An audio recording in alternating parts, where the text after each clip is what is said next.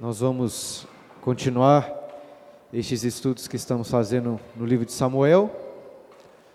E hoje vamos ler duas partes, uma no capítulo 21 e no capítulo 24 de 2 Samuel, para dar sequência. Mas antes vamos fazer uma oração para iniciarmos este momento.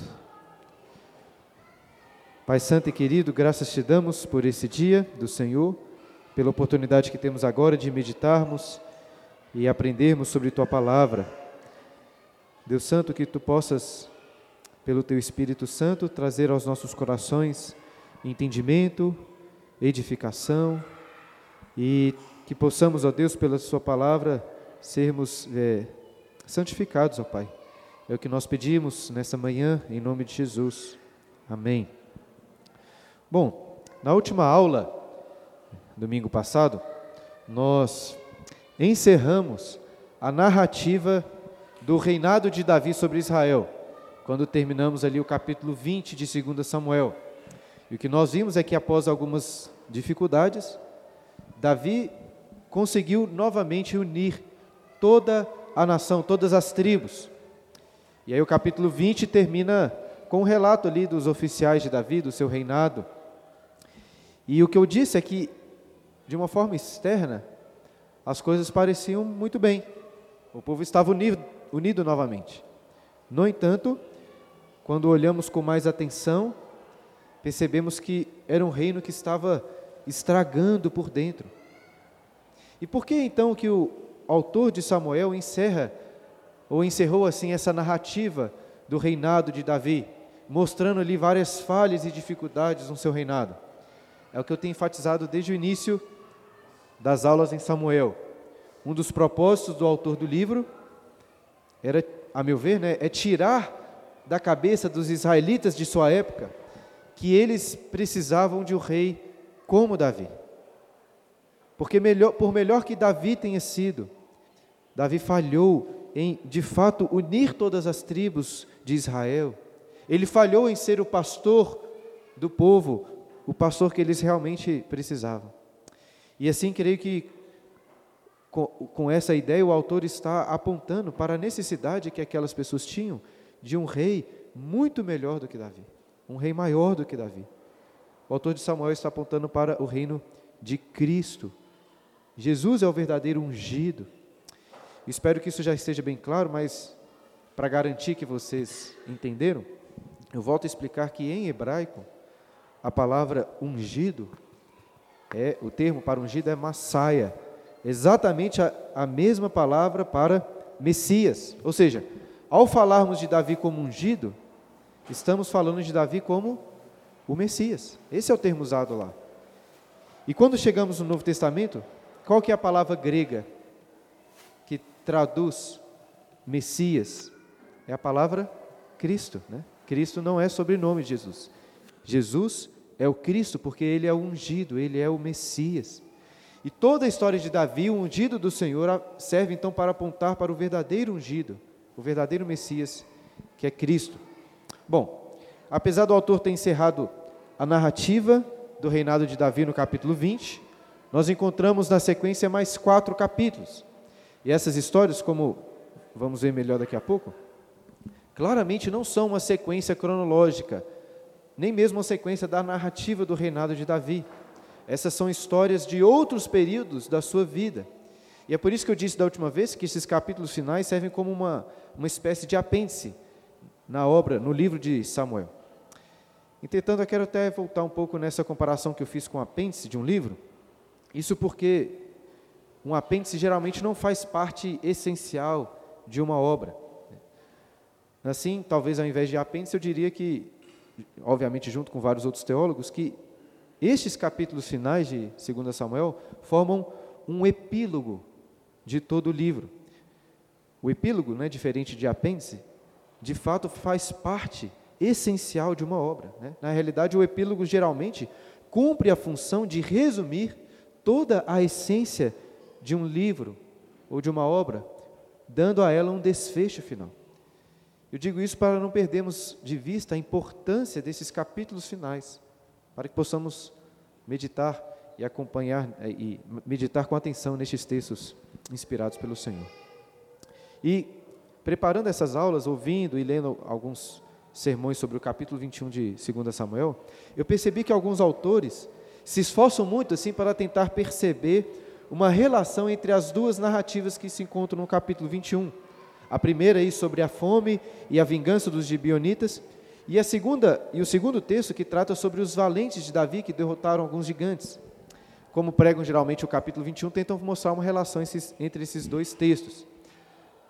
E de fato é difícil perceber essa relação. E de fato, a meu ver, são assuntos distintos. Porque se lemos até o final do livro, fica evidente que o capítulo 21 faz uma relação entre o último capítulo do, do livro de Samuel com o capítulo 24. Porque a estrutura desses capítulos finais é uma estrutura diferente. Apesar de quatro capítulos, na realidade encontramos aí seis textos diferentes. E esses textos, como coloquei aqui para vocês, estão estruturados em um quiasmo. Não confunda quiasmos com inclusio, né? outra estrutura literária que eu já expliquei para os irmãos outras vezes. O quiasmo é uma estrutura literária também muito comum nas escrituras, em que a primeira parte se relaciona com a última, a segunda com a penúltima e assim por diante, deixando no centro, de fato, a parte mais central, a parte mais importante do texto. Então, coloquei aqui no quadro para vocês terem uma ideia. Acho que dá para entender como que funciona essa estrutura. Olhando para o quadro, você vai perceber que a primeira parte do capítulo 21 não está intimamente relacionada à segunda parte do capítulo 21, mas ao capítulo 24. E veremos hoje como que essas histórias possuem muitos paralelos. E por isso que ao invés de seguir a sequência do texto, o que nós vamos fazer nas próximas aulas é, hoje, na verdade, vamos começar estudando capítulo, primeira parte do capítulo 21 e o capítulo 24. E nas próximas duas aulas meditaremos sobre essas duas outras partes da estrutura, deixando para o final a parte central, no sentido de ser a parte mais importante de todo de todos esses capítulos. Entenderam? Tranquilo? Essa estrutura pode ajudá-los então a depois se vocês quiserem ler até o final. Mas hoje nós vamos aprender apenas ou meditar apenas no capítulo 21 e 24. Quero convidá-los a abrirem suas Bíblias lá. Abram primeiro o capítulo 21. 2 Samuel, capítulo 21. O texto começa dizendo assim: Houve em dias de Davi uma fome de três anos consecutivos. Davi consultou ao Senhor e o Senhor lhe disse: A culpa de sangue sobre Saul e sobre sua casa, porque ele matou os gibionitas.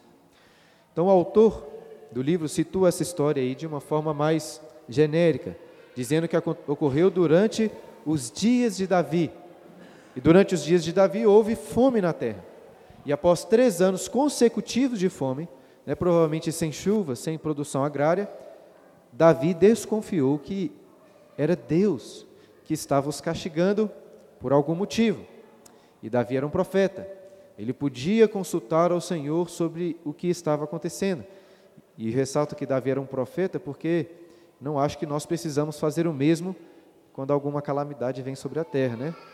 Diante do Covid, por exemplo, muitos teólogos apareceram aí dizendo que o Covid era por causa de algum determinado pecado, de algum determinado erro, mas eu não acho que nós temos como saber exatamente. Mas Davi sim tinha como saber, porque Deus quis revelar a Israel os pecados que eles tinham cometido, ou o pecado que havia sido cometido. E o Senhor disse a Davi que a culpa estava relacionado, relacionada a Saul e a sua casa. Por quê? Porque eles mataram os gibeonitas. Mas então, o que, que nós sabemos sobre Saul? E o que nós sabemos sobre os gibeonitas? Vamos falar primeiro sobre os gibeonitas. Vocês se lembram deste povo aí? Por que, que tem essa relação? Os gibeonitas possuem uma história muito curiosa. Eu gosto muito da história deles. É, eles eram um dos povos da terra de Canaã. E Deus tinha ordenado para Israel que eles destruíssem, matassem todos aqueles povos que habitavam em Canaã. Lá em Josué, no capítulo 9, é, nós não vamos, não precisa de abrir lá, mas depois, se você quiser conferir, lá em Josué capítulo 9, nós lemos que enquanto muitos dos cananeus da terra se juntaram para lutar contra Israel, os gibionitas ficaram com medo. Não que os gibionitas fossem covardes, até porque Josué capítulo 10, versículo 2, diz que eles eram fortes, eram homens valentes. Porém, eles viram o poder de Deus sobre Jericó. E de forma devida, então, temeram ao Deus de Israel. Dessa forma, ao invés de lutarem contra Israel, o que eles decidiram fazer? Seguiram uma estratégia, né? decidiram lá por um estratagema. Eles é, enviaram uma delegação até Israel, e aquela delegação, todo mundo estava com roupas bem surradas, levavam comida seca, odres, odres de vinho bem velhos, fingindo que eram um povo de uma terra muito distante e que queriam agora fazer uma aliança com Israel. E isso é importante porque Deus, havia, enquanto Deus havia ordenado que Israel tinha que destruir os cananeus, disse que Israel poderia entrar em aliança com povos distantes de outras terras. E então, o texto lá em Josué diz que o povo de Deus, sem consultar ao Senhor, fez a aliança, uma aliança de paz com os gibionitas. Passaram-se três dias e foi descoberto que, na realidade, aquele era um povo vizinho que tinha os enganado. E por isso o povo de Israel queria matar os gibionitas, mas os príncipes o impediram. Os príncipes de Israel o impediram, dizendo assim: Olha, nós fizemos uma aliança com eles, nós fizemos um juramento, não podemos voltar atrás, não podemos matá-los. E apesar deste estratagema enganoso, o fato é que os gibionitas, de certa maneira, como Tamar lá em Jericó, temeram muito ao Deus de Israel. Eles não queriam lutar contra o povo do Senhor. E mais, eles estavam dispostos a se tornarem servos em Israel. Foi exatamente isso que aconteceu, porque Josué os colocou como é, rachadores de lenha, como servidores, né, tiravam água principalmente ali para o tabernáculo, para, o, é, para aquilo que servia ao culto ao Senhor, eles ajudavam o pessoal lá. Inclusive, por causa dessa aliança, nós vemos lá em Josué que outros povos cananeus decidiram fazer o quê? Decidiram atacar os gibionitas. E aí os gibionitas, como tinham feito aliança, pediram socorro a Israel e Josué foi ao encontro deles para defendê-los. Deus entregou aqueles inimigos nas mãos de Josué, que derrotaram os cananeus que se levantaram contra Gibeão. E se você não se lembra, lá em Josué 10, essa batalha em defesa dos gibeonitas foi aquela batalha em que Josué orou, pedindo para que o sol parasse. O sol parou e eles foram vitoriosos. Quem é terraplanista que gosta mais dessa história, né? O sol parou lá. Mas o ponto mais importante dessa história toda é para destacar que os gibeonitas eram aliados de Israel. E o que, que isso tem a ver com Saul? Bom, o único lugar que fala deste ataque da casa de Saul contra os gibeonitas é aqui em 2 Samuel capítulo 21. Por isso nós não temos tantos detalhes assim para saber exatamente o que aconteceu. Mas nós temos aqui informações suficientes. Olha aí, versículo 1 diz que a casa, né, Saul e a sua casa mataram, atacaram os gibeonitas. E por que que eles fizeram isso? Olha o versículo 2 agora, explica melhor. Então, chamou o rei os gibeonitas e lhes falou: os gibionitas não eram dos filhos de Israel, mas do resto dos amorreus. E os filhos de Israel lhes tinham jurado poupá-los. Porém Saul procurou destruí-los no seu zelo pelos filhos de Israel e de Judá. Então Deus tinha informado para Davi qual era a causa da fome, do castigo, mas não tinha informado a cura, vamos dizer assim. É, Deus não disse explicitamente para Davi o que ele deveria fazer em relação à culpa. E que nós vemos no versículo 2 é que Davi então chamou aqueles gibeonitas para escutá-los, para entender melhor o que tinha acontecido. E nesse versículo 2 somos informados então que sobre esse juramento, né, que eu acabei de citar, feito há quase 400 anos atrás, e que esse juramento havia sido violado por Saul. É difícil imaginar que Saul desconhecia, não sabia deste juramento. Eu acho que é mais provável que Saul considerava esse juramento muito antigo, que não tinha vigor mais. E o texto diz que Saul, no seu zelo pelos filhos de Israel e de Judá, procurou destruir os gibionitas. Mais uma vez ficamos impressionados assim como que eram equivocadas as atitudes do rei Saul. Você se lembra por que, que Saul foi reprovado por Deus em primeiro lugar? Qual que foi a desobediência dele? Ele foi reprovado por não matar completamente os amalequitas, como Deus havia ordenado. E agora, por um suposto zelo por Israel, vemos que Saul fez o contrário, decidiu matar aqueles que ele não deveria matar. Pensando que estava fazendo bem a Israel, Saul trouxe três anos de fome. Saul era ungido do Senhor. Ele era representante de Israel. E é por isso que suas ações trouxeram graves consequências. E é importante lembrar o que foi dito no versículo 1, que toda a casa de Saul estava envolvida. Ele não fez isso sozinho. Toda a sua casa foi culpada. E Deus não se esqueceu dos, dos, nem do julgamento, nem dos erros de Saul. Muito tempo depois, nós lemos aqui então que o Senhor estava punindo a terra de Israel por causa dos, dos erros de Saul. E agora cabia Davi lidar com essa, com essa quebra de aliança e acertar então as contas. Olha o versículo 3. Perguntou Davi aos gibionitas: Que quereis que eu vos faça? E que resgate vos darei para que abençoeis a herança do Senhor? Governos modernos geralmente fazem o mal e são eles também os responsáveis por decidir o que, que vai ser pago em compensação, né, pelo erro que eles cometeram. Davi faz diferente. Davi, de fato, pergunta aos gibionitas o que eles queriam como resgate, tendo em vista que eles foram ofendidos, eles que foram atacados. E, e literalmente, o, o texto hebraico no texto hebraico, Davi pergunta o que poderia ser feito para cobrir, ou melhor, para fazer expiação. Ele, Davi usa aqui exatamente a mesma palavra que é usada em Levítico, por exemplo, quando vai, falar sobre o bode da expiação, sobre o dia da expiação e sobre todos aqueles animais que eram ofertados a Deus como expiação substitutiva pelos pecados. Então, com essa expiação, Davi queria que os gibeonitas abençoassem a terra de Israel, que estava amaldiçoada por Deus. É, parece curioso pensar que parece exatamente o contrário daquilo que havia sido proposto por Deus na aliança com Abraão, com o seu povo. O que, que Deus tinha dito para Abraão? Que através de Abraão, todas as famílias da terra seriam abençoadas. Mas agora é o contrário, é uma família da terra abençoando a descendência de Abraão. E o que era necessário então para espiar os pecados de Saul? Olha o versículo 4. Então os gibionitas lhe disseram: Não é por prata nem ouro que teremos questão com Saul e com sua casa, nem tampouco pretendemos matar pessoa alguma Israel. Disse Davi: Que é, pois, que quereis que vos faça? Imagina até que Davi estava contando, talvez, com a possibilidade de pagar, né, de oferecer tesouros aos gibionitas. E provavelmente, se os gibionitas tivessem advogados, como os de hoje, né, estes iriam propor um acordo. Né? Advogados gostam muito de, de resolver as coisas sem julgamento. Mas eles deixam muito claro: nós não queremos dinheiro, nós não queremos ouro nem prata. E além disso, eles dizem uma coisa muito importante, note aí: nem tampouco pretendemos matar pessoa alguma em Israel. Ou seja, eles sabiam que não tinham direito de se vingarem com as suas próprias mãos. E então, talvez já imaginando a resposta, Davi pergunta novamente: O que vocês querem? Versículo 5. Responderam ao rei: Quanto ao homem que nos destruiu, procurou que fôssemos assolados, sem que pudéssemos subsistir em limite algum de Israel, de seus filhos se nos deem sete homens, para que os enforquemos ao Senhor, em Gibeá de Saul, o eleito do Senhor.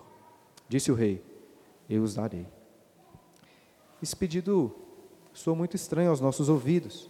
Nós não estamos acostumados com esse tipo de, de pagamento, até porque, infelizmente, a meu ver, a justiça moderna é, é, é assim, excessivamente desproporcional. Né? Assassinos, por exemplo, são punidos com, com prisão. Né? São, isso quando são punidos. Né? Mas em Israel as coisas eram diferentes. Pelo menos as coisas deveriam ser diferentes. Lá em Números, Números 35, versículo 33, nós encontramos a seguinte lei: Nenhuma expiação se fará pela terra por causa do sangue que nela for derramado, senão com o sangue daquele que o derramou. Imagina até que essa, essa lei tenha vindo à mente de Davi, até mesmo dos gibionitas, porque para fazer expiação pela terra era necessário derramar o sangue do assassino. Dessa forma, o natural seria que Saul, junto com os responsáveis pela chacina que foi cometida, fossem mortos fossem julgados e mortos. Mas não dava para fazer isso. Por que, que não dava para fazer isso? Porque Saul já estava morto, eles já estavam mortos. Obviamente, é, ordinariamente, é, eu diria que os filhos não seriam mortos no lugar dos pais, pelo pecado dos pais, porque é exatamente isso que a lei diz lá em Deuteronômio capítulo 24, versículo 16. Os filhos não vão sofrer ou morrer, pagar pelo pecado dos pais. Mas esse caso parece ser excepcional, porque Saul, como os gibionitas fazem questão de colocar aí no final do versículo 6, era o eleito do Senhor. Ele era ungido, o representante daquele de todo o povo. E é por isso que existe então uma representatividade na figura de Saul. Toda a nação de Israel estava passando fome por causa dessa representatividade. E, e o que é proposto então aqui? Que ao invés de toda a nação morrer de fome, aqueles gibeonitas aceitariam sete homens dos descendentes de Saul para serem enforcados no lugar dos seus pais, daqueles que foram responsáveis por destruir e assolar os gibeonitas. E outra coisa muito importante é o que eles dizem no versículo 6, olha aí, nos deem sete homens para que os enforquemos ao Senhor. Esse povo me parece crente de verdade, porque eles sabiam que nem eles, nem mesmo Davi, tinham autoridade para tirar a vida daqueles homens. A vingança pertence a Deus. Por que a vingança pertence a Deus? Porque o mal cometido contra os gibionitas não foi contra eles em primeiro lugar, mas contra o Senhor. Todo pecado é em primeiro lugar contra Deus. Deus é o grande ofendido. A expiação, né, o pagamento, o resgate tem que ser pago ao Senhor para apaziguar a ira de Deus, não para apaziguar a ira dos gibionitas. E o versículo 6 terminou dizendo que Davi iria atender o pedido. Quem são os escolhidos aí para morrer? Versículo 7. Porém, o rei poupou a Mefibosete, filho de Jonatas, filho de Saul, por causa do juramento ao Senhor que entre eles houvera, entre Davi e Jonatas, filho de Saul. Porém, tomou o rei os dois filhos de Rispa, filha de Aiá, que tinha tido de Saul, a saber, a Armone e a Mefibosete, outro Mefibosete aqui no caso, né? Como também os cinco filhos de Merabe, filha de Saul, que tivera de Adriel, filho de Barzilai, Meolatita. E os entregou nas mãos dos gibionitas, os quais enforcaram, os enforcaram no monte, perante o Senhor. Caíram os sete juntamente. Foram mortos nos dias da ceifa, nos primeiros dias, no princípio da, cevada, da ceifa da cevada. Então, logo no princípio da ceifa, para garantir que a fome, a fome não prevaleceria em Israel, aqueles sete homens, dois filhos e cinco netos de Saul, foram enforcados no monte perante o Senhor. Certamente deve ter sido uma cena terrível. Imaginem só, sete homens enforcados ali. Eu não sei se muitas outras pessoas estavam se preocupando com isso, mas Rispa, a mãe de dois daqueles homens, decidiu cuidar daqueles corpos mortos. Olha aí, versículo 10. Então Rispa, filha de Aiá, tomou um pano de saco e o estendeu para si sobre uma penha, desde o princípio da ceifa até que sobre eles caiu água do céu e não deixou que as aves do céu se aproximassem deles de dia, nem os animais do campo de noite. Foi dito a Davi o que fizera Rispa, filha de Aiá, e, concubina de Saul. Então foi Davi e tomou os ossos de Saul e os ossos de Jonatas, seu filho, dos moradores de Jabes Gileade, os quais os furtaram da praça de Betseã, onde os filisteus os tinham pendurado, no dia em que feriram Saul em Gilboa. Dali transportou os ossos de Saul e os ossos de Jonatas, seu filho, e ajuntaram também os ossos dos enforcados. Enterraram os ossos de Saul e de Jonathan, seu filho, na terra de Benjamim, em Zela, na sepultura de Quis, seu pai. Fizeram tudo o que o rei ordenara. Depois disso, Deus se tornou favorável para com a terra. Então o que aconteceu? A princípio, aqueles, o corpo daqueles sete homens foram deixados lá, sem o devido enterro. E uma das maiores maldições era de ter o corpo morto, deixado para ser, ser servir de alimento para as aves e para as feras. Mas a rispa, a mãe de dois daqueles homens, não permitiu que isso acontecesse. E note como ela se empenhou muito nisso. O texto diz que ela tomou um pano de saco e ficou naquele lugar dia e noite, afugentando os animais, para que não comessem aqueles corpos mortos. E essa atitude foi tão impressionante que isso foi levado aos ouvidos de Davi, que percebeu que deveria ter dado um enterro devido àqueles homens. E além disso, o texto diz que Davi é, decidiu juntar, tomar aqueles ossos de Saul e de Jonatas para fazer um enterro de toda a família junta. E a pergunta que devemos fazer é: por que será que o autor faz questão de ressaltar essa parte tão estranha da história? Por um lado, eu acho que ele quer mostrar mais uma vez como que Davi honrou Saul, como ele honrou a sua família. Porém, acho que existe algo mais profundo nessa narrativa sombria aqui. Veja, o texto termina dizendo aí que Deus se tornou favorável para com a terra. Ou seja, estava tudo bem. A expiação tinha sido aceita. Porém, Rispa, essa mulher, nos força a lembrar quão grave, quão horrorosa era aquela situação. Algo terrível aconteceu. Sete homens, que eram filhos. Podemos imaginar, alguns deles eram pais de família, maridos, foram enforcados perante o Senhor. Apesar dessas mortes terem sido devidas, Rispa nos faz lembrar que a morte não pode ser tratada como algo simples. A morte tem que ser tratada com a devida tristeza, com a devida reverência. Tanto que parece que somente após o enterro daqueles homens que Deus se tornou favorável com a terra.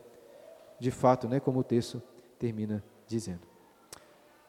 Agora vamos pular lá para o capítulo 24. Como disse, esses textos estão em paralelo. E aproveitando que acabamos de ler aí o final do primeiro texto, quero chamar sua atenção para o último versículo do capítulo 24. Abra lá no finalzinho de 2 Samuel, para que vocês já percebam a semelhança.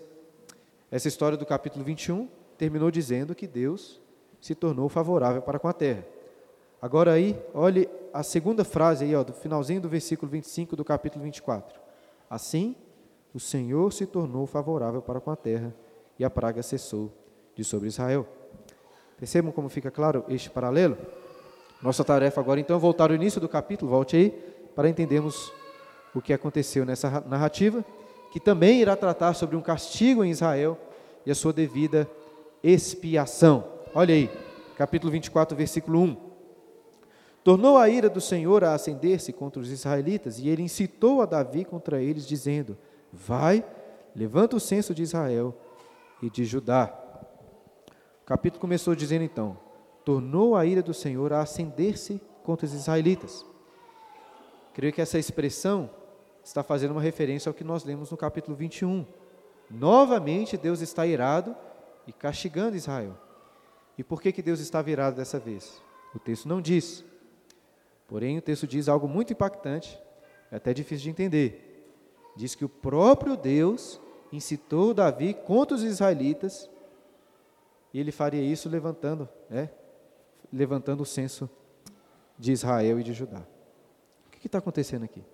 Parece que Deus, como, como Deus está virado com Israel, com, contra os israelitas, ele incitou Davi a fazer algo errado, para que através desse erro pudesse punir Israel. Parece estranho, não é mesmo? E para deixar um pouco mais estranho, abra sua Bíblia lá em 1 Crônicas capítulo 21. Abra lá. Faço, Faço questão que você leia comigo o que é dito lá. 1 Crônicas, capítulo 21. Este mesmo texto é narrado lá. 1 Crônicas, capítulo 21. Olha o que o texto diz aí. Deixa marcado Samuel, porque depois você vai voltar para lá, tá?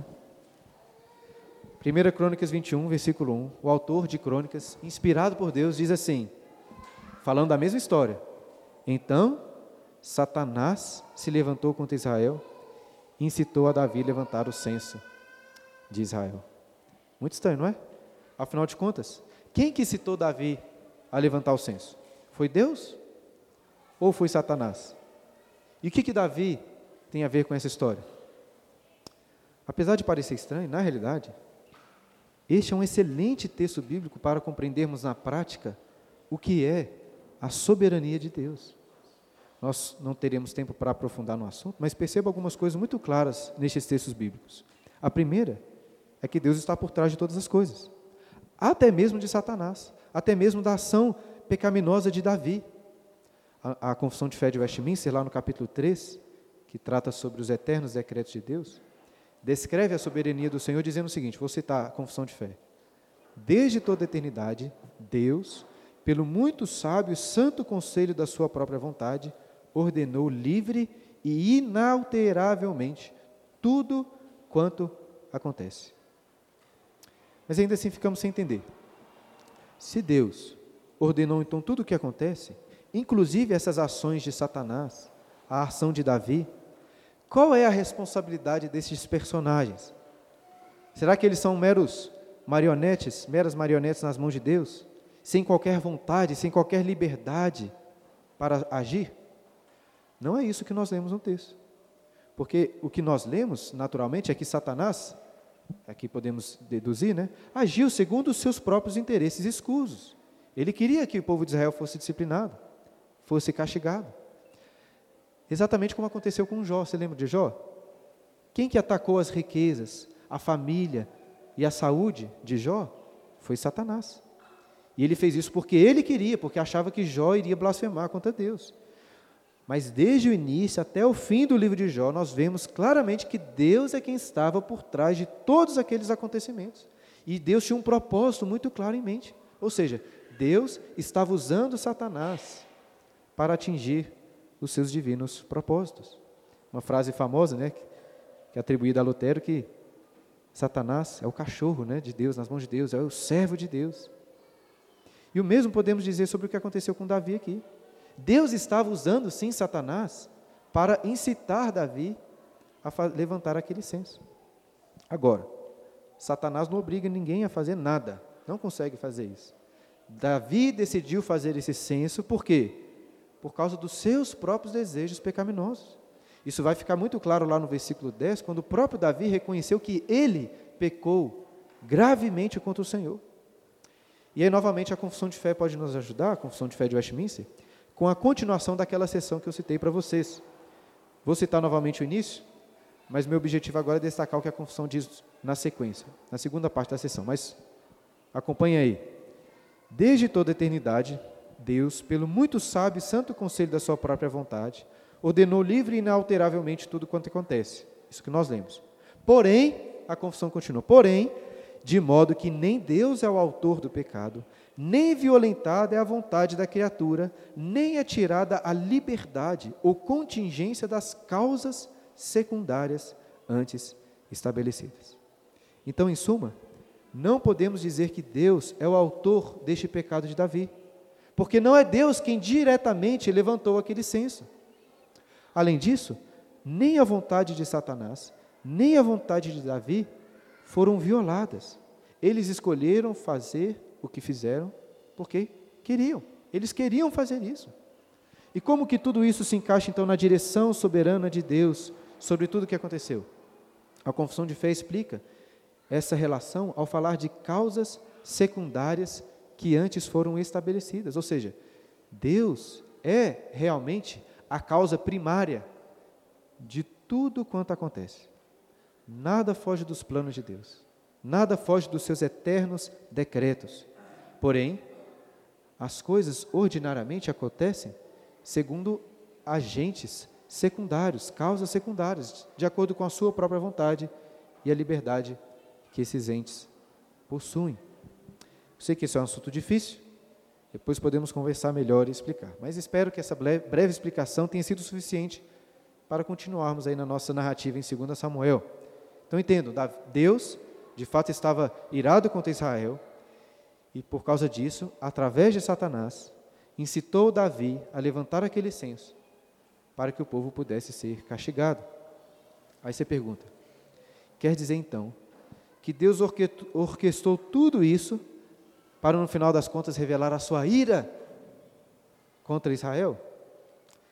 Não é exatamente isso. Porque no final veremos que, na realidade, Deus orquestrou tudo isso para revelar de uma forma muito surpreendente a sua graça. Ele está virado, mas no final o que vai prevalecer é a misericórdia de Deus. Mas vamos continuar aí com a narrativa. Temos pouco tempo para terminar a aula. Versículo 2, 24, 2. Disse, pois, o rei a Joabe, comandante do seu exército: Percorre todas as tribos de Israel, de Dan até Bersebe, e levanta o censo do povo, para que eu saiba o seu número. Então disse Joabe ao rei: Ora, multiplique o Senhor teu Deus a este povo cem vezes mais, e o rei meu senhor o veja. Mas por que tem prazer nisto o rei meu senhor? Porém a palavra do rei prevaleceu contra Joabe e contra os chefes do exército. Saiu, pois, Joabe com os chefes do exército da presença do rei a levantar o censo do povo de Israel. Então, apesar da reprovação, é, dessa reprovação aqui, dessa situação, imagino que nessa época, Davi e Joabe estavam em melhores termos um com, um com o outro, né? diferente daquilo que vimos no final do capítulo 20. E Joabe, apesar dos seus muitos erros, como já te saquei, me parece ser um homem muito leal, tanto a Davi quanto ao reino de Israel. E é por isso que ele não hesitou em chamar a atenção do rei. Lá no texto paralelo em Crônicas, é relatado que Joabe disse a Davi que por causa desse censo ele traria grande culpa sobre Israel, a culpa igual Saul trouxe. Agora, por que, que essa atitude de Davi foi errada? Levanta essa questão porque levantar um censo do povo não era algo explicitamente errado, condenado. Nós vemos alguns exemplos de censos nas Escrituras sem nenhum problema. Então, qual o pecado que estava sendo cometido por Davi aqui? Várias possibilidades, não várias, mas algumas possibilidades são levantadas pelos comentaristas. E a que me parece mais provável é que Davi estava aqui pecando por um sentimento de autossuficiência e de soberba. Tudo indica que não estava ocorrendo nenhuma guerra em Israel, estavam em paz. Davi parece simplesmente interessado no seu poder, na força do seu exército. Parece com aquele relato do rei Nabucodonosor, lembra lá em Daniel capítulo 4? Rei Nabucodonosor passeando nos seus palácios reais na Babilônia, admirando o seu grande poder, a sua grande majestade, e no mesmo instante é castigado por Deus, expulso dentre os homens e se torna como um animal selvagem. Como disse, na discussão né, sobre qual o pecado de Davi, essa me parece ser a interpretação melhor. Inclusive, esse pecado de autossuficiência e soberba faz um contraste muito propício com o centro do quiasmo, nós vamos estudar depois. No capítulo 22 e no, capítulo, no começo do capítulo 23, nós vemos louvores de Davi a Deus, exaltando a, a, o poder do Senhor, a necessidade que ele tem da graça do Senhor. Mas, independente de qual tenha sido o erro, o fato é que o próprio Davi reconheceu que havia pecado. Após nove meses e vinte dias, acho que o texto diz, Joabe voltou para Davi, apresentou o recenseamento do povo. Eram 800 mil em Israel e 500 mil soldados em Judá. E neste momento Davi se arrepende. Olha o versículo 10. Pule para o versículo 10. Sentiu Davi bater-lhe o coração, depois de haver recenseado o povo, e disse ao Senhor: Muito pequei no que fiz, porém agora, ó Senhor, peço-te que perdoes a iniquidade do teu servo, porque procedi muito loucamente. Davi pecou, assim como Saul havia pecado. E uma das maiores diferenças que encontramos entre esses dois reis está aqui. Quando Davi, diferente de Saul, sinceramente se arrepende diante do Senhor. E dessa vez não precisou de um profeta, como aconteceu antes, de ir até Davi para repreendê-lo. O próprio Joabe já tinha feito isso, Davi não deu ouvidos. Mas depois de quase dez meses, quando Joabe voltou com o censo, Davi sentiu muito pesado o seu coração. E se minha interpretação estiver correta sobre a natureza do pecado de Davi, imagino que Davi olhou para aqueles números e percebeu que o seu coração estava naquele poderio militar, enquanto na realidade o seu coração deveria estar no Senhor. É quantos salmos Davi não escreveu justamente sobre Deus ser a sua fortaleza, Deus é a sua única segurança. E agora Davi estava se lembrando disso, se arrepende, diz que pecou muito loucamente contra Deus. É, é muito comum nos atentarmos para pecados mais evidentes, como o pecado de adultério, pecado de assassinato, que foram os pecados que Davi cometeu contra Batseba. Enquanto isso, pecados de soberba, de autoconfiança, costumam passar mais batidos. Mas Deus não deixa esses pecados passarem. São erros gravíssimos. E por causa desse pecado de Davi, todo o povo de Israel seria castigado. Lá no capítulo 21, pelo pecado de Saul, o ungido do Senhor, todo o povo foi castigado por, com fome por três anos. E agora, pelo pecado de Davi, o pastor de Israel, o povo também será punido. E lembre-se que no início do capítulo, nós lemos que Deus está virado contra quem? Contra o povo de Israel. O seu propósito desde o início era castigá-los, como vemos a seguir. Olha versículo 11. Ao levantar-se Davi pela manhã, veio a palavra do Senhor ao profeta Gade, vidente de Davi, dizendo: Vai e dize a Davi: Assim diz o Senhor: Três coisas te ofereço, escolhe uma delas para que ta faça. Veio, pois, Gade a Davi e lhe fez saber, dizendo: Queres que sete anos de fome te venham à tua terra? Ou que por três meses fujas diante de teus inimigos e eles te persigam? Ou que por três dias haja peste na tua terra? Delibera agora e vê que resposta hei de dar ao que me enviou. Então disse Davi a Gade: Estou em grande angústia, porém caiamos nas mãos do Senhor, porque muitas são as suas misericórdias, mas nas mãos dos homens não caia eu. Essa é uma maneira muito diferente de imaginar o castigo de Deus, não é mesmo? Davi até poderia esperar por um castigo, mas acho que ele não estava esperando ter que escolher entre essas opções. E se no capítulo 21 Davi deixou os gibionitas escolherem o castigo é, para Saul, por, pelo, pelo que Saul tinha feito, o tratamento agora é inverso. Não é a parte ofendida, aqui, né, no caso Deus, quem escolhe o castigo. Mas quem escolhe o castigo foi a parte ofensora. E por que é assim? Porque, apesar de Deus ter dado diferentes possibilidades, eu acho que desde o início, Deus esperava que Davi fosse escolher a última, confiando na misericórdia do Senhor. Desde o início, Deus queria punir a Israel. Porém, como disse, o propósito último do Senhor não era manifestar o castigo, mas revelar a sua misericórdia. O profeta então apresentou a Davi três possibilidades: sete anos de fome, três meses de perseguição ou três dias de peste na terra. Quanto mais curto o período, mais intenso seria o sofrimento. E para escolher, Davi raciocinou o seguinte: que as duas primeiras opções envolviam mais da ação humana, né? Isso fica mais claro no que diz respeito à perseguição, mas de alguma forma era verdade também em relação à fome que viria sobre a terra. E o grande ponto do castigo da peste é que Davi percebe que seria Deus quem estaria mais diretamente envolvido neste castigo. Dessa forma, entre cair na, nas mãos dos homens e cair nas mãos de Deus, Davi, Davi prefere cair nas mãos de Deus. E por um lado, não parece uma boa escolha, não é mesmo? Cair nas mãos de Deus. Né? A ira dos homens nem pode se comparar com a ira do Senhor. Como exclamou o autor aos Hebreus, capítulo 10, versículo 31. Horrível coisa é cair nas mãos do Deus vivo. Mas por outro lado, eu acho que Davi tinha plena confiança na misericórdia de Deus e que eles seriam castigados não como inimigos de Deus, mas como filhos. Vamos ver o que acontece. Olha o versículo 15. Então enviou o Senhor a peste a Israel, desde a manhã até o tempo que determinou. E de Dan até Berseba morreram setenta mil homens do povo. Estendendo, pois, o anjo do Senhor a mão sobre Jerusalém para destruir, arrependeu-se o Senhor do mal e disse ao anjo que fazia destruição entre o povo: Basta, retira a mão. O anjo estava junto à ira de Araúna, o Jebuseu. Ironicamente, numa ironia cruel, Davi, que tinha acabado de contar o número dos homens em Israel, viu de uma vez esse número sendo reduzido por 70 mil, ou reduzido em 70 mil. Mas apesar do grande morticínio, no final das contas, Davi tinha escolhido certo.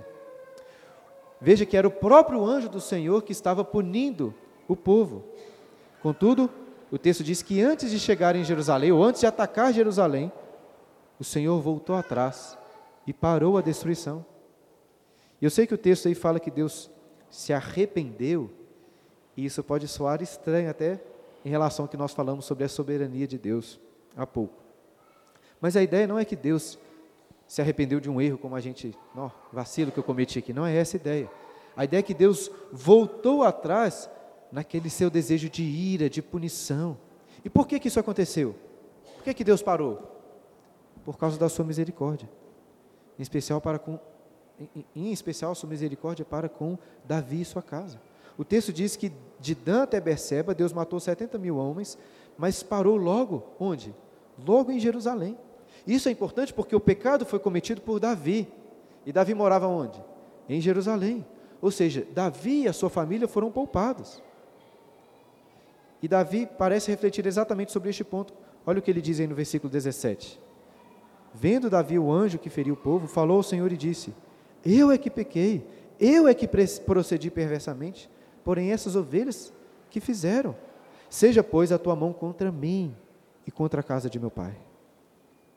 Claro que as ovelhas de Israel não eram inocentes. Deus está virado justamente, eu não sei o motivo, mas certamente era justo, justa a ira de Deus. Ainda assim, essas palavras de Davi que são muito impactantes, demonstrando o seu verdadeiro coração como pastor de Israel. E eu acho que quando Davi disse essas palavras, ele não sabia que Deus já havia, como nós lemos antes, né, decidido parar com o castigo. E então o profeta Gade vai entrar em cena novamente para revelar a Davi o que deveria ser feito para interromper aquele morticínio. Infelizmente não vamos ter tempo de ler o restante do capítulo, mas em resumo, Deus ordena que Davi construísse um altar naquele local onde o Senhor, o anjo do Senhor, havia estacionado, na eira de um homem chamado Araúna, um jebuseu. E curioso que lá no texto de Crônicas, no texto paralelo, é dito que Araúna e os seus filhos viram o anjo do Senhor naquele lugar. Né? Os, os filhos ficaram com medo e se esconderam, o texto diz lá. E Davi foi até aquele homem e viu o anjo do Senhor também.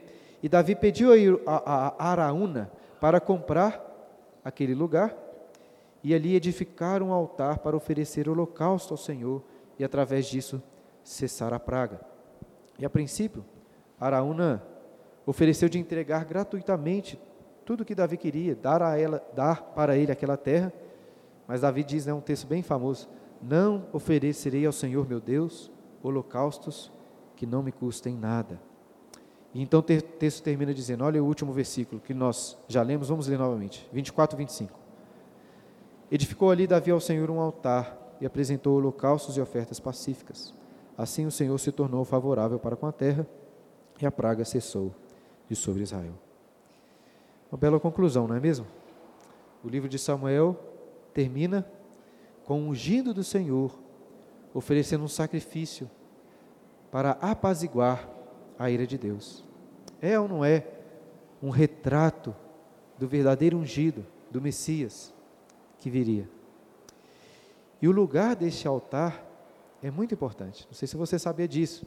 É, lá no relato de 1 Crônicas, capítulo 21, a história não termina aqui. Logo em seguida, no capítulo 22, versículo 1, Davi diz que naquele local, naquele local que ele comprou ali, de Araúna, o que seria construído ali? O templo, a casa do Senhor. Ali que foi erigido o templo por Salomão posteriormente. Ou seja, Davi estava comprando aquele local onde o templo, a casa do Senhor, seria construída. E veja, então, irmãos, como que no fim, todas as coisas cooperaram para o bem. Os pecados, e até mesmo Satanás, cumprem os bons propósitos soberanos de Deus. Davi pecou gravemente. Deus revelou a sua ira. Porém, algo muito impressionante no livro de Samuel é como que os dois grandes pecados de Davi foram orquestrados pela soberania de Deus para, no final de tudo, revelar sua misericórdia.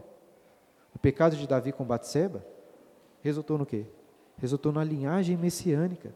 Tanto que o nome de Batseba é citado lá em Mateus capítulo 1, na genealogia de Jesus.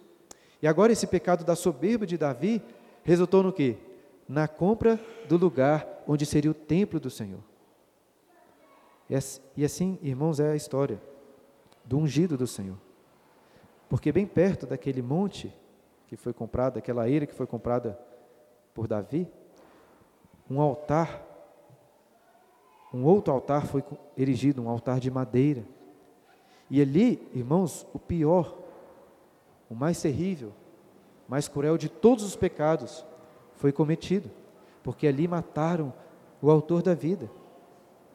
Mas nós sabemos que Deus orquestrou todas as coisas para que no final a sua misericórdia prevalecesse. Lembra que Davi disse para Araúna que não poderia oferecer holocausto sem pagar um preço. E de fato, para apaziguar a ira de Deus, um grande preço deveria ser pago. Davi sacrificou animais naquele, naquele local. Mas será que animais podem apaziguar a ira do Senhor? Claro que não. Davi eh, sacrificou animais apontando para outro momento. Né? Por que, que Deus aceitou aquele holocausto? Por que, que Deus se tornou favorável para com a terra? porque aquele holocausto apontava para o verdadeiro holocausto de Cristo na cruz. E eu digo mais, lembrando aqui do capítulo 21. Aqueles filhos de Saul foram enforcados perante o Senhor, não foram? E eles foram enforcados para apaziguar não a ira dos gibionitas, mas para apaziguar a ira de Deus. Eles foram enforcados perante o Senhor. O texto deixa muito claro. Porém, nem os filhos de Saul poderiam apaziguar a ira de Deus. Por que então que Deus aceitou o sacrifício daqueles filhos e se tornou favorável para com a terra? Porque aqueles sacrifícios também apontavam, a meu ver, para o verdadeiro sacrifício do seu próprio filho, do filho de Deus, naquela cruz. Quando Davi viu o morticínio das ovelhas em Israel, ele clamou a Deus dizendo assim: Seja, pois, a tua mão contra mim, contra a casa de meu pai. E esse pedido de Davi não foi cumprido por ele, porque Davi não podia ser sacrificado no lugar do povo. Mas eu acho que esse é um dos momentos em que Davi mais se parece com o verdadeiro pastor de Israel. Porque naquela cruz, o verdadeiro pastor disse a Deus: Seja, pois, a tua mão contra mim, não contra eles. Deus afirmou né, que não poderia oferecer. Oh, Deus. Davi afirmou que não poderia oferecer holocausto sem pagar um preço, mas um altíssimo preço foi pago por Jesus, quando ele tomou o cálice da ira de Deus, quando ele morreu em nosso favor, nos concedendo paz com Deus.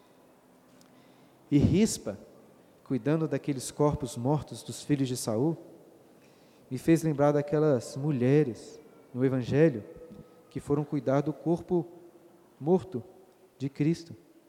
Mas quando elas chegaram na sepultura, o corpo não estava mais lá para ser cuidado, porque Cristo ressuscitou, subiu aos céus e um dia voltará para julgar vivos e mortos.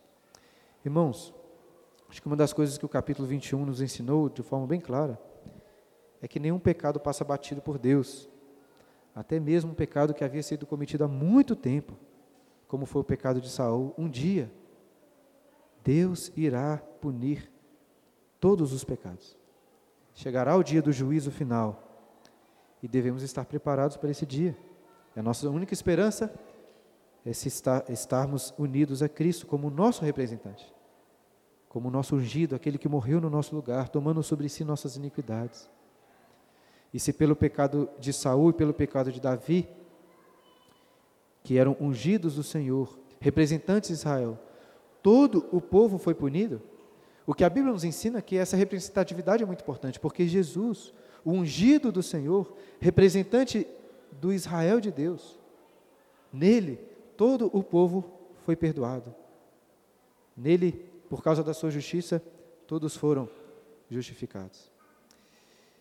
Por isso que eu tenho enfatizado desde o início, desde a primeira aula em Samuel, que não é um livro escrito sobre os reis em Israel, ou sobre o reinado em Israel, mas, sobretudo, é um livro escrito sobre Cristo, o verdadeiro ungido, e o reinado e o seu reinado e aquilo que ele fez por nós. A gente encerrou o livro de Samuel, mas a gente vai voltar nas próximas aulas para estudar esse recheio aí do quiasmo, né? Próxima aula, então, vamos ver sobre os valentes de Davi, sangue no olho, matando o gigante de seis dedos, né? O povo estranho lá, o que, que essas histórias têm nos ensinar, né? Próxima aula a gente vai lá. Queria, nós temos alguns minutos, queria dar oportunidade para vocês perguntarem alguma coisa, desde que não seja sobre a soberania de Deus e... Estou brincando.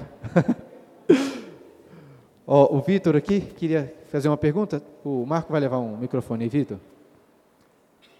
Faz a pergunta aí, mas não seja muito difícil. É, Pode o senhor, falar. O senhor falou que no, durante o censo ali, o Davi cometeu um pecado, né? Davi cometeu um pecado. É, que não fala qual foi o pecado.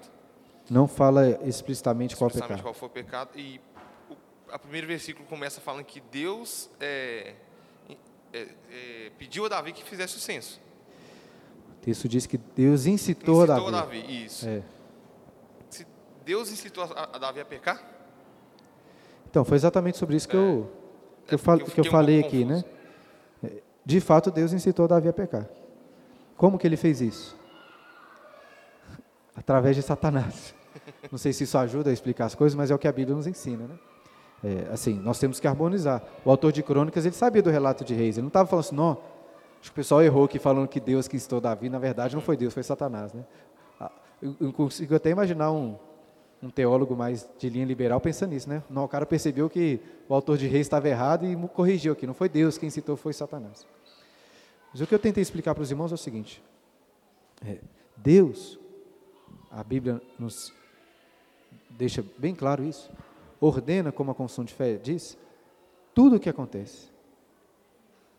De forma antecipada, Deus predeterminou toda a história, essa história que foi criada, essa história que nós chamamos de vida terrena, tudo isso foi escrito por Deus.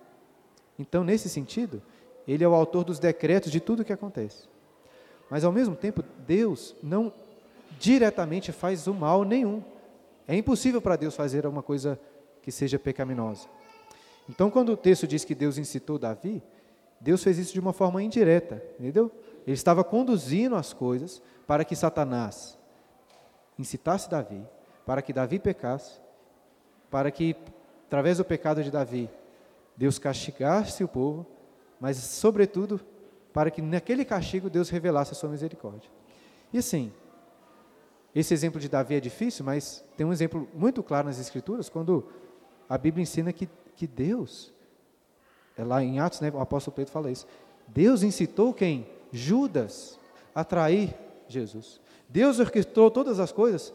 Se o pecado de Davi foi grave, o pecado que cometeram na cruz foi muito pior. Nunca na história dessa, dessa existência aqui um pecado pior foi cometido. E a Bíblia é muito clara em mostrar que Deus orquestrou todas as coisas, dirigiu todas as coisas para que Cristo fosse morto na cruz. Todo o Antigo Testamento estava apontando para esse dia que Jesus seria morto na cruz. Para revelar a ira de Deus? Para revelar a ira de Deus, mas sobretudo para revelar sua misericórdia. Então veja, Deus decreta o pecado? Creio que sim, decretou. Mas o decreto do pecado é uma coisa boa. Porque o pecado cumpre os propósitos bons de Deus. Difícil entender isso, depois a gente pode conversar melhor. Mas a outra opção é falar assim: Deus não decretou, então o pecado é uma coisa que fugiu do controle de Deus, né? Criou o homem lá. Ao mesmo tempo, a gente tem que entender o seguinte: isso é um erro que nós cometemos às vezes, de achar que o homem então é, um, é uma mera marionete. E não é assim, o homem tem a sua liberdade. Veja bem, o homem não é como o sol, por exemplo. Quem que faz nascer o sol? É Deus, né? É claro que existe todo um mecanismo natural que essas coisas acontecem, mas quem controla todas as coisas é Deus. Agora, o sol ele levanta porque ele fala assim: hoje eu estou afim de levantar, isso que ele faz? Não, o sol não tem vontade. Né? As folhas que caem das árvores, elas não têm vontade, mas elas caem de acordo com o propósito de Deus. No caso do homem é diferente. O homem, quando faz uma coisa, ele faz porque ele quer. Quando você comete um pecado lá, você não pode colocar a culpa em Deus, porque Deus não é culpado por isso, é você que quer pecar. Davi que quis fazer aquilo errado. Então, por isso que eu citei a confissão de fé, porque acho que a confissão de fé resume muito bem. Deus ordenou tudo o que acontece, mas sem violentar a vontade das criaturas, nem tirar a liberdade das causas secundárias. E, e com relação ao censo em si, tinha algum problema no censo ou não? Então, eu expliquei sobre isso também, né? Não, eu acho que em si não o, a meu ver, o problema estava na intenção de Davi, uma intenção soberba, pecaminosa, entendeu? Existem outras possibilidades, é porque tem umas, umas leis lá que falam que quando levantava o censo tinha que pagar algum sacrifício e que Davi não fez isso. Tem outras possibilidades de por que, que Davi tinha pecado, mas eu acho que essa é mais, mais provável. Alguém mais pergunta? Fabrício? Ah, não. O José aqui, Marco. José sempre vem com pergunta difícil. Alô, Vai perguntar o significado do nome de ninguém, não, hein? Tô brincando, pode falar, Zé. Pega leve. O senhor disse que Davi, um dos pecados de Davi foi que ele falhou em unificar Israel, correto? Uhum. Mas o, o, reino de Davi não era um reino unificado? Então, você não estava aqui semana passada, né? Não. É porque semana passada que eu falei mais sobre isso. O que acontece? É, os capítulos que nós vimos semana passada, capítulos 19 e 20, narram exatamente o momento em que houve uma, uma divisão no povo. Não sei, não sei se, se, o senhor se lembra. Davi volta para Jerusalém, aí ele dá preferência para a sua tribo de Judá. Aí o pessoal das tribos do norte de Israel ficou com ciúmes, acham ruim, que eles tinham sido deixados de lado por Davi e tal. E aquilo cria uma rusga entre as tribos. Tanto que no capítulo 21, um filho de Belial lá chamado Seba reúne essa galera contra Davi. Aí tem uma guerra lá, na verdade Joabe, né, junto com os valentes Davi perseguem esse Seba, matam ele. Na verdade, uma moça lá manda cortar a cabeça dele e joga por cima do muro. E depois disso, então, a nação de Israel é unificada novamente. Mas o que eu mostrei semana passada é o seguinte, isso é, eu acho que é muito legal de perceber, que apesar do povo ter se unido novamente, aquela união era muito mais frágil. E depois você olha no finalzinho do, do capítulo 20, quando fala dos oficiais de Davi, é dito lá que tem um oficial que era o responsável pelos serviços forçados. E eu falei, por que, que isso é importante? Porque Lembra, porque, lembra o que, que aconteceu? Por que, que a, a divisão aconteceu? Depois de, né, depois de Salomão, Robão no seu lugar.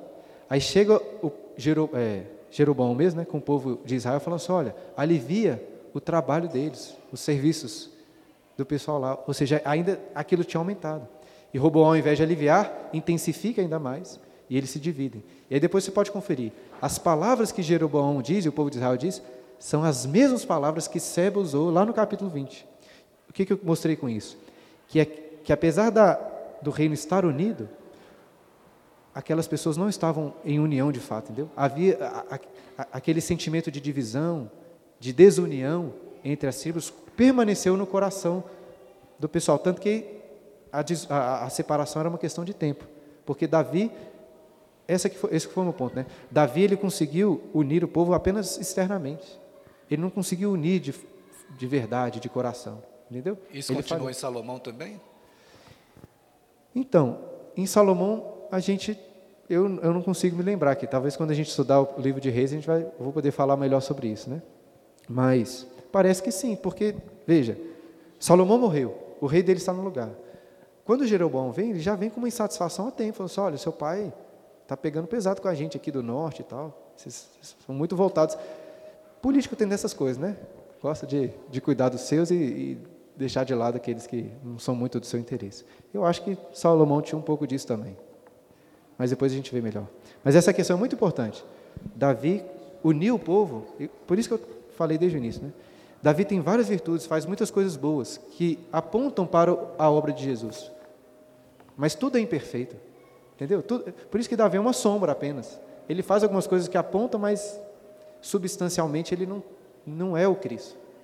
Jesus que conseguiu unir verdadeiramente o povo dele. Faz sentido? E, e esses detalhes são importantes porque eu acho que o autor faz questão de revelar essas questões. Ele está interessado em mostrar assim, está vendo como que o, é um reino com deficiências? Apontando para um reino melhor. É isso aí. Passamos três minutos. Tem ninguém mais que quer perguntar, não, né? Depois eu perguntar assim é difícil, né? Alguém mais? Não? Vamos fazer uma oração então para a gente encerrar? Pai querido, te agradecemos por Jesus, o nosso Rei, o nosso Senhor, que, como perfeito holocausto, naquele altar de madeira, naquela cruz, foi oferecido para cobrir e expiar os nossos pecados. Te agradecemos porque Ele é o nosso pastor, o nosso representante, e que unidos a Ele, ó Pai, temos o perdão temos também a justiça que nos concede a vida eterna com o Senhor. Que todas essas histórias que temos meditado aqui na igreja sirvam, Deus, para é, aumentar a nossa fé em Cristo e nos encher de alegria e gozo em percebermos estes detalhes da tua obra, daquilo que o Senhor escreveu e determinou para revelar a sua ira, mas, sobretudo, revelar sua graça e misericórdia. Por isso nós agradecemos a Deus em Cristo, nosso Salvador. Amém.